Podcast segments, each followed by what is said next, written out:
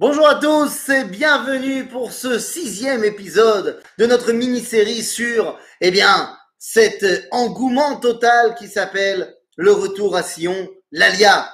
Alors voilà, dans nos cinq premiers épisodes, nous avons évoqué, eh bien, l'historique de cette réalité. Nous avons évoqué la mitzvah de l'Alia. Nous avons parlé des trois serments pour expliquer qu'il n'y a aucune, euh, euh, aucun frein à, cette, à la réalisation de cette mitzvah. Nous avons évoqué la force et l'importance d'être honnête dans notre rapport à Dieu. Et nous avons même évoqué également la, euh, ben, euh, l'empressement que nous devons avoir pour réaliser cette mitzvah, pour ne pas être soumis au chauffard katan. Alors, que me reste-t-il à vous expliquer? Eh bien, il y a une chose qui est très très importante que nous n'avons pas évoquée.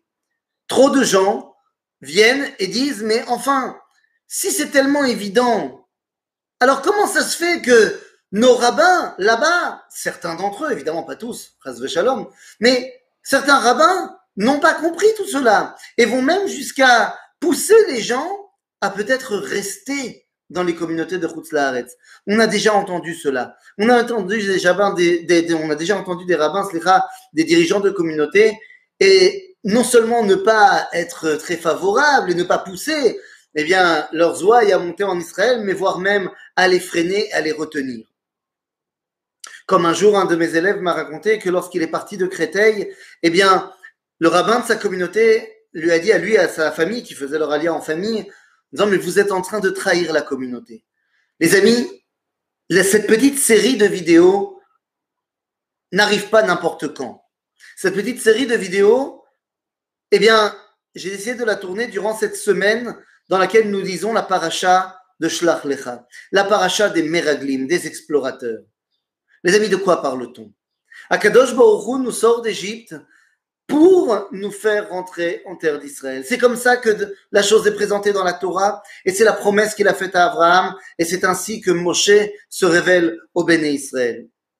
C'est un ordre divin que de prendre possession de la terre d'Israël, on l'a vu aujourd'hui, mais évidemment à l'époque de Moshe. Et lorsque nous sommes aux portes de la terre d'Israël, eh bien, on envoie des explorateurs, chose qui n'est pas complètement absurde. Il s'agit de préparer la conquête du pays.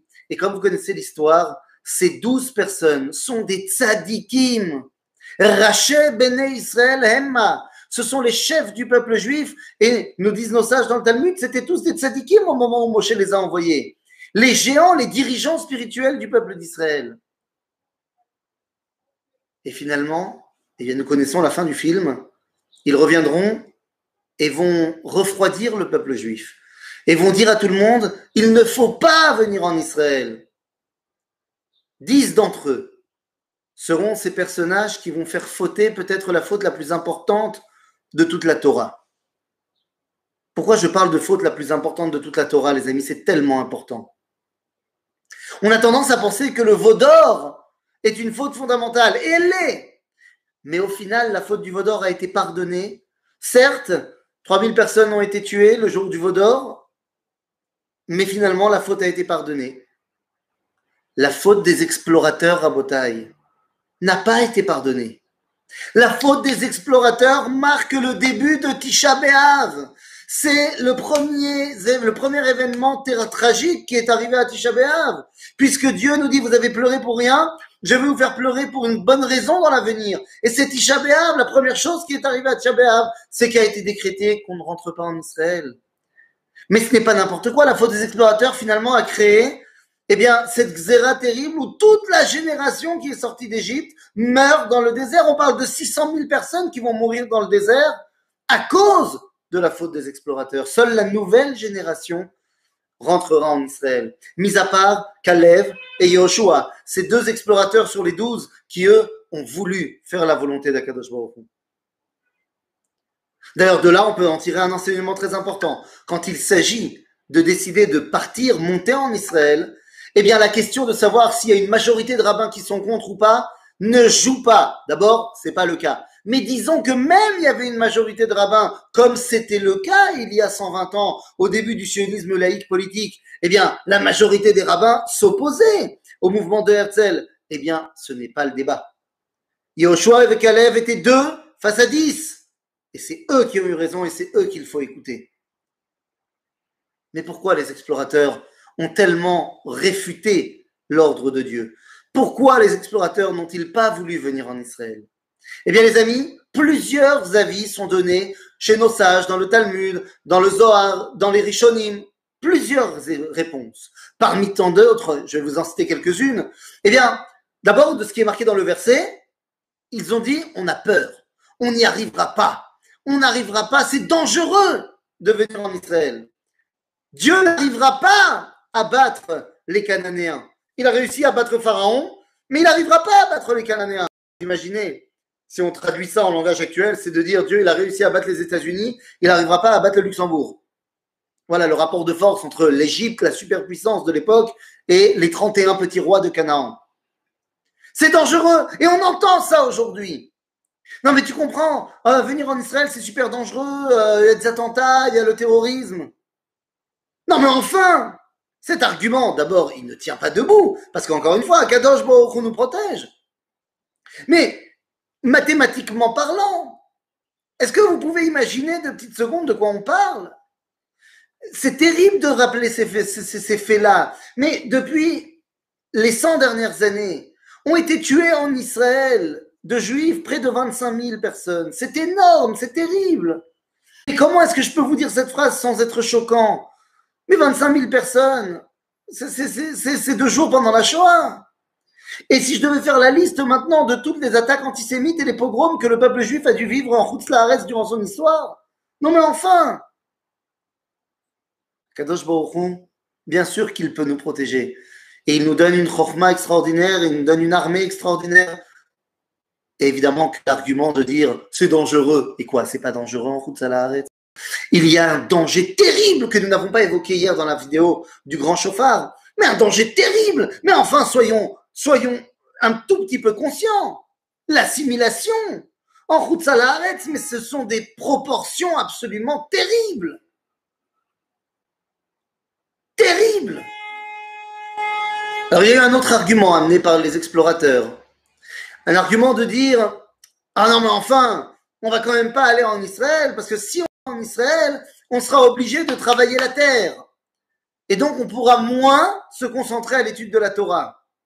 Hum, j'adore cet argument. C'est vrai qu'en Salaharetz, à l'époque du désert, ils étaient dans une yeshiva fantastique. On n'avait pas besoin de se nourrir, pas besoin de se changer, pas besoin de ce truc. Complètement dans la spiritualité. Et donc, il faudrait peut-être mieux ne pas faire la Torah pour mieux étudier la Torah. Non, mais enfin, qui t'a demandé de rentrer en Israël? Akadosh Baruch Et donc, toi, tu dis, vaut mieux rester en contradiction avec Dieu pour faire ce que Dieu il veut. Allô? Sefer Azor nous dit quelque chose de terrible. Il nous dit que les Meraglim, les explorateurs, ont déchauffé le peuple juif parce qu'ils savaient que s'ils devaient rentrer en Israël, eh bien, il y aurait un changement de direction, que les chefs de tribus qu'ils étaient eux-mêmes dans le désert, eh seraient remplacés. Ce seraient des nouveaux chefs de tribus qui rentreraient en Israël. Et ils ne voulaient pas laisser leur place. Tu comprends? Ils avaient une place de choix, ils étaient des dirigeants communautaires et des bons dirigeants communautaires. Ils ont dit, on va quand même pas laisser notre place à d'autres comme si c'était possible qu'un rabbin ne pense qu'à son intérêt personnel plutôt qu'au bien du peuple juif. Le Rav Tzvi Oudakouk nous explique que le problème de, des, des Meraglim, de la faute des explorateurs, c'est qu'ils ont émis l'idée que finalement on pouvait tout à fait être juif sans Israël. On peut très bien être juif en Khutzlaret, et on entend ça tellement. Alors d'abord, non. D'abord, je t'arrête tout de suite. On ne peut pas être très bien juif en Chutzlaaretz.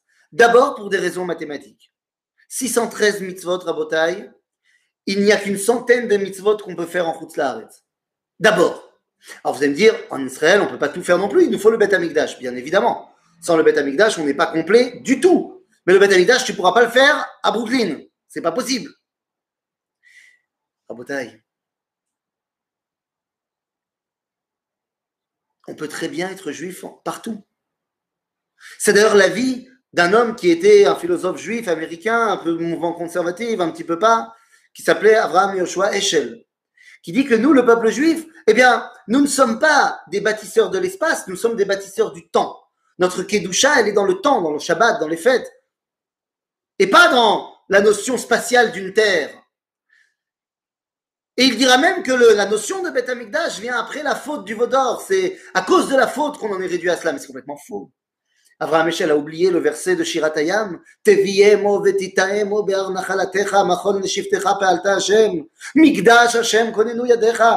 veut nous amener sur une terre pour y construire le Beth Amikdash et s'y dévoiler. La notion spatiale et la notion temporelle sont ensemble pour dévoiler Akadosh Baruch car il y a deux dimensions qui s'appellent Moed, rencontre. Moed, ça veut dire une rencontre. Il y a Moed Hashem, les temps de rencontre, et il y a Oel Moed, le lieu de la rencontre. On peut très bien être juif partout, mais absolument pas. Am Israël et Torah Israël ont besoin de Eretz Israël pour pouvoir eh bien, faire une symbiose véritable. La faute des explorateurs est la pire de toutes celles de la Torah. Dit le Gaon de Vilna que la faute des explorateurs va revenir la Hatid Lavo. La Hatid Lavo, Bedor Geoula, nous dit le Gaon de Vilna que la faute des explorateurs revient. Et surenchérit le Rav Eliyahu Gutmacher disant que oui, et cette faute va frapper particulièrement les Talmidei Chachamim de la génération de la Geoula. C'est sa génération au Rav Gutmacher. Il voit tous les autres rabbins lui dire non, non, non, le sionisme, pas du tout. Et il faut se rappeler des paroles extraordinaires de Rabbi Tzadok Cohen de Lublin. Rabbi Tzadok Cohen écrit dans son commentaire par rapport à cette paracha. Tzadok, il y a un verset dans la paracha qui est bizarre. Lorsque le lendemain de la Xéra, Dieu a dit Ça y est, vous ne rentrerez pas en Israël. Et eh bien le lendemain, on a une kvoutza, un groupe de personnages qui viennent voir Moshe et qui disent On a compris notre erreur, khatano, et donc maintenant, venez, on monte. Ça y est, on, y va, on a compris notre erreur, maintenant on monte en Israël. Et Moshe leur dit Ça ne sert, à rien. Lama et Hashem. Pourquoi vous révoltez contre Dieu? Vehi lotitzlach. Et celle-là, cette tentative ne réussira pas. Ça deviendra les Maapilim qui monteront quand même et qui se feront massacrer. Mais qu'est-ce que ça veut nous dire de Lublin Que veut dire le terme de Moshe Vehi lotitzlach. Il explique Reb Cohen qu'à cette époque-là, cette tentative, dit Moshe, ne marchera pas. Mais il y en aura une autre qui marchera. Il dirait Tzadok que ça veut dire que viendra un temps, Bedor Ageoula, Behemot Mashiach, où rebelote les rabbins les dirigeants spirituels diront qu'il ne faut pas monter en Israël. Mais Am Israël, de lui-même, il décidera qu'il faut oui monter, et cette fois-ci, ça marchera. Eh bien, c'est notre génération. Bon, au aujourd'hui, la majorité des rabbins ne disent plus cela. Ça y est, on a évolué.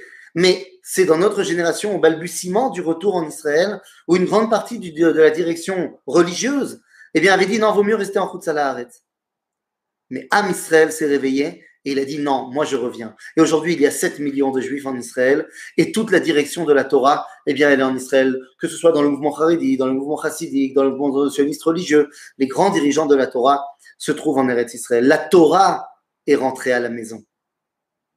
la faute des explorateurs a été le plus grand Chiloul Hashem de l'histoire. Bichlal, la galoute est le plus grand Chiloul Hashem de l'histoire. Nous dit le Megillat Echa, Malka vesarea bagoyim ein Torah. Lorsque mon peuple est en exil, il n'y a pas de Torah, nous dit le Talmud dans le traité de Sanhedrin. Ainsi, à propos de ce verset, lorsque Israël est parti en exil, il n'y a pas de plus grand bitul Torah que l'exil et de plus grand chilul Hashem que l'exil. Ainsi donc, revenir en Israël, c'est non seulement faire l'imout Torah, et c'est en plus réussir à faire le plus grand Kiddush Hashem de l'histoire. À très bientôt, les amis, à Jérusalem.